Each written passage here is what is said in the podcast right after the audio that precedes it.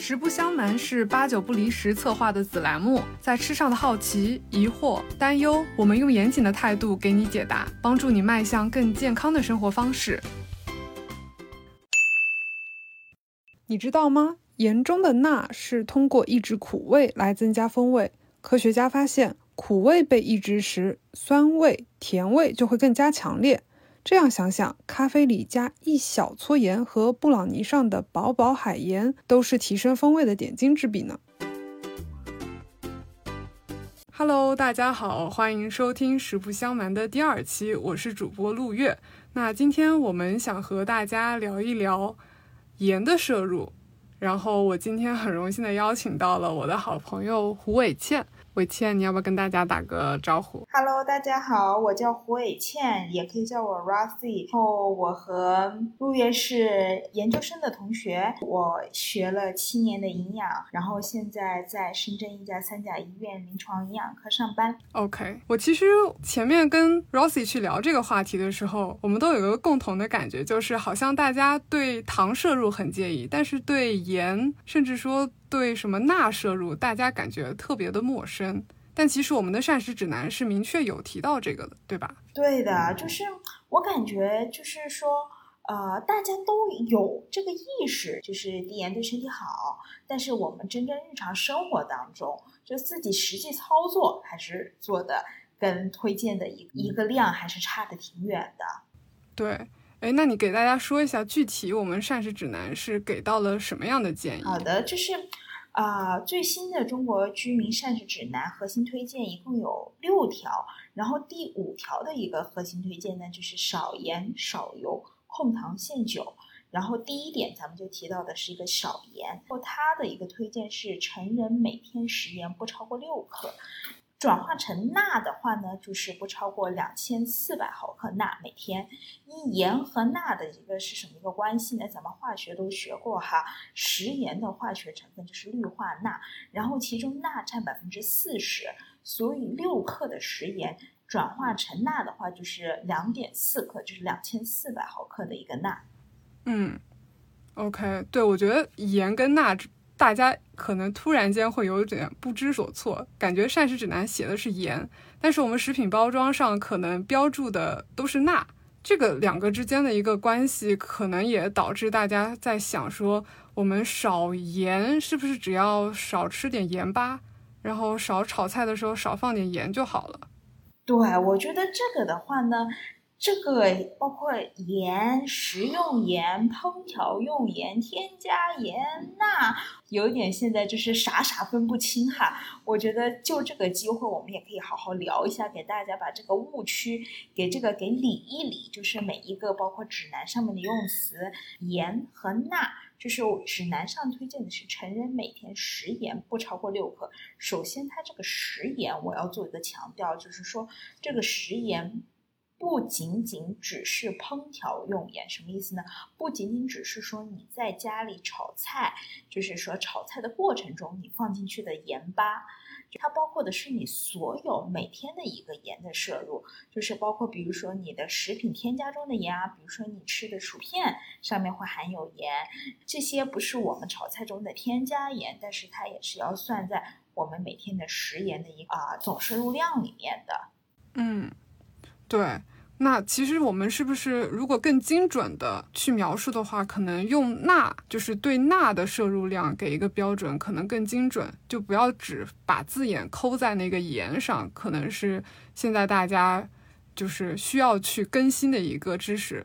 那其实要不我们后面的讨论，我们就把这个词替换成钠，因为毕竟这个钠也是食品包装上着重会标明的一个营养的一个成分。然后我们就把这个盐的概念更全面的扩大到钠这个点上。那我也想问问 Rosie，那为什么就是钠跟我们人体的健康是有关的？为什么要限制这个钠的摄入呢？啊，这个咱们中国居民膳食指南，就是你看它的就是详细的介绍里面，它是给出了几条科科学依据的。高钠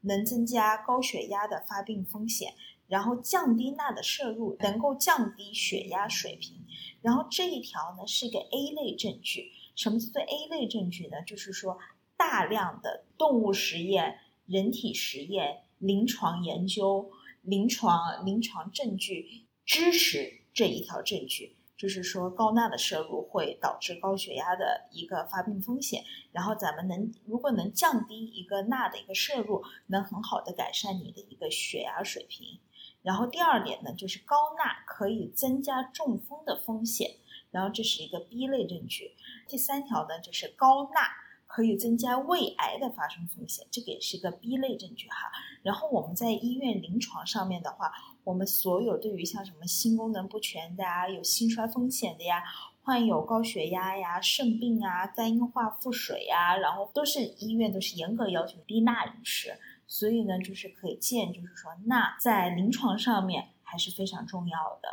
也是需要就是严格把控的。对，所以其实能看出来，感觉钠跟很多疾病都是直接挂钩的。然后，如果你在饮食上，能够做到把钠的摄入量控制好，那其实也是把帮助自己把患病的风险降下来，同时能让自己变得更加健康。哎，是的，是的，就是首先患疾病的风险会降低。如果你现在正处于一个患病阶段的话，就已经有这个疾病了的话，你从日常生活中，从你的日常饮食中改善的话。那你这个疾病的恶化情况啊，都是会缓慢的，而且也会帮你更快的恢复。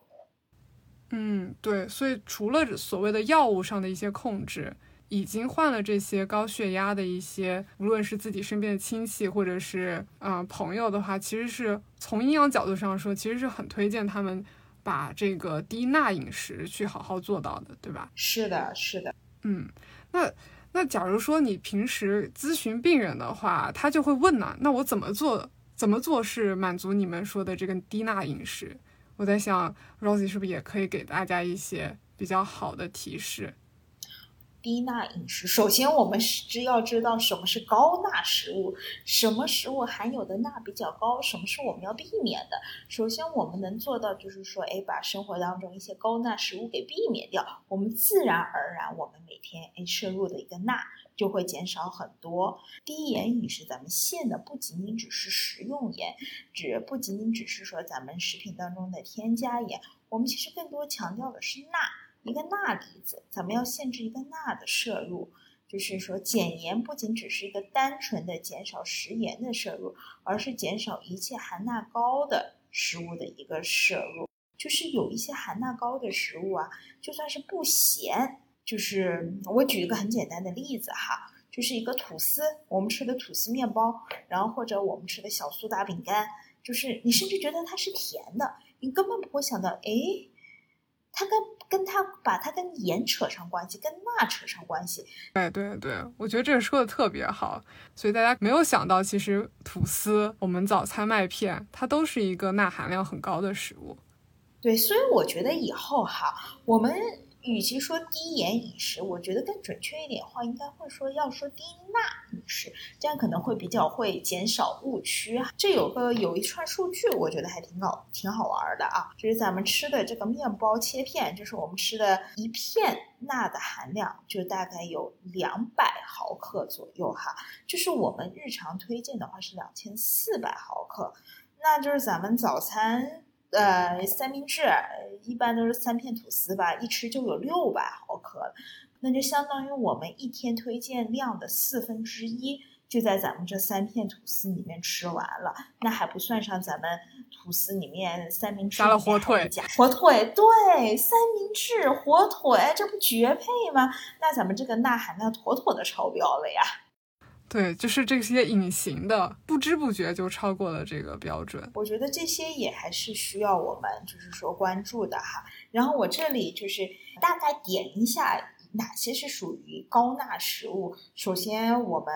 啊，首先就是我们吃起来就觉得很咸的，齁咸齁咸的食物，就是咱们烹饪中的各种酱类啦，什么酱油啊，啊豆瓣酱啦，还有腌制食品，各种腊肉啊、香肠啊、熏制食品啊、午餐肉啊，还有腌菜呀、酸菜呀、咸菜呀，大家这个应该就是知道它是属于高盐高钠的一个食物哈。然后含钠高的一些调料，比如说酱油啊、味精啊、鸡精啊。哦，我这还想强调一下味精和鸡精这个点哈，就是很多人觉得菜里面少放盐就行了，呃，用味精、鸡精调味就可以弥补味道的不足。就咱们盐是少放了，但是味精、鸡精大把大把的加。但是呢，其实味精、鸡精也是咱们说的一个隐形盐哈，因为味精、鸡精的主要含成分是一个物质叫做谷氨酸钠。咱们听这个名字啊，谷氨酸钠，最后一个字钠。称重点钠，对这个其实也是一个含钠比较高的一个食物，也是一个就是咱们吃多了也跟盐一样，对身体是有危害的。嗯，对，所以其实还有我们的那个面食里面也添加了一些会让它蓬松的东西。啊，对，因为食用碱它的一个化学成分是碳酸钠。然后小苏打它的一个化学成分是碳酸氢钠，然后听这两个名词啊，学过化学的应该知道，钠钠钠又要圈重点，这个钠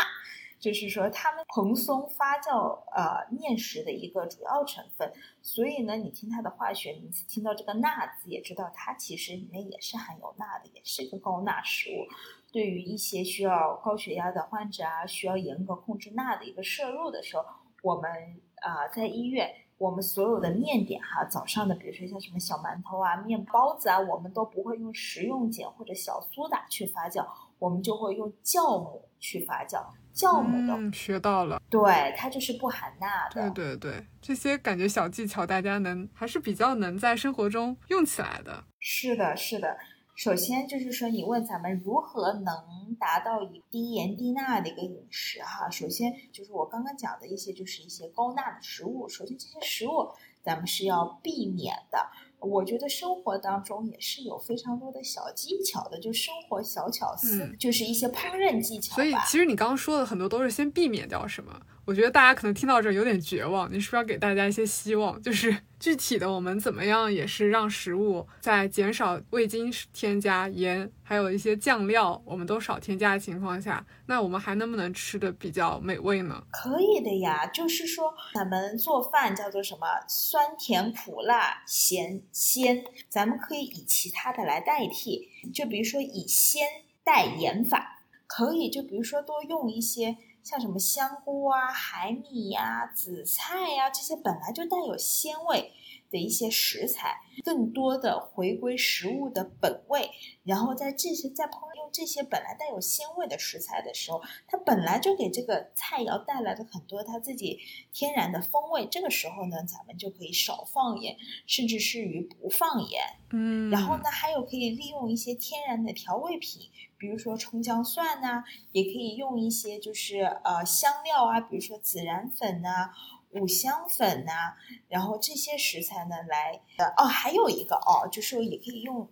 酸味和甜味，就比如说用醋啊、柠檬汁啊这些来调味，用这个酸甜来代替盐法，然后尤其是夏天的时候，用柠檬啊拌点凉菜呀来减少食盐的摄入。然后我觉得这个也是听起来也很爽口，然后也很有风。夏日小凉菜。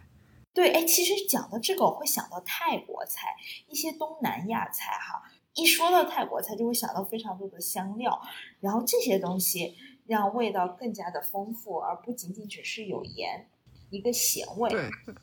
对对对，可以打开你的味蕾，试试看鲜的，然后酸的，其实说不定就是反而把菜的这个味道。更提升了一个档次，对哦，还有一个就是咱们自己在烹饪过程中，家里厨房我们可以买一点控盐的工具，比如说盐勺，咱们就是定量，然后或者买一个食物秤，然后或者买一个现在淘宝上也有那种限盐的罐子，啊，一次就给你倒出来，比如说就是啊零点五克盐，就是有个控一个量，然后呢，我给大家一个比较直观的一个概念哈。就是那种普通的啤酒瓶盖装满一瓶盖的盐的话，就大概是一个五克的量，其实是不多的哈。然后呢，我之前听我一个患者说过一个一个他怎么来陷入呃限制一个食盐的一个定量，就是他这个妈妈每天呢要做四口人的一个饭菜，四口人的话四六二十四，就是说每天加起来的一个食盐摄入量就是二十四克，然后呢，再减掉一些是从食品添加里面来的一个食盐，那它算出来烹调用盐的话，可能每天也就是一个十五克吧。所以他每天早上就是拿了一个食物秤。首先称出十五克盐，十五克食盐放在旁边，就告诉自己每天我做饭一日三餐，我就只用这一点盐。我感觉这个妈妈可能在健康上花的心思还是挺多的。嗯，哎，假假如说大家不是说三餐都是在家里吃的，比如说要在单位的食堂，或者说平时得被迫得点一些外卖的时候，你有没有给大家一些比较好的贴士呢？哦，首先外卖的话，肯定不能避免的就是高油高盐。这个情况下的话，这不能避免的，就是有一些你一吃就很咸的食物，可能是需要就是哎，放在汤里涮一下，或者水里涮一下，尽量就是去掉一点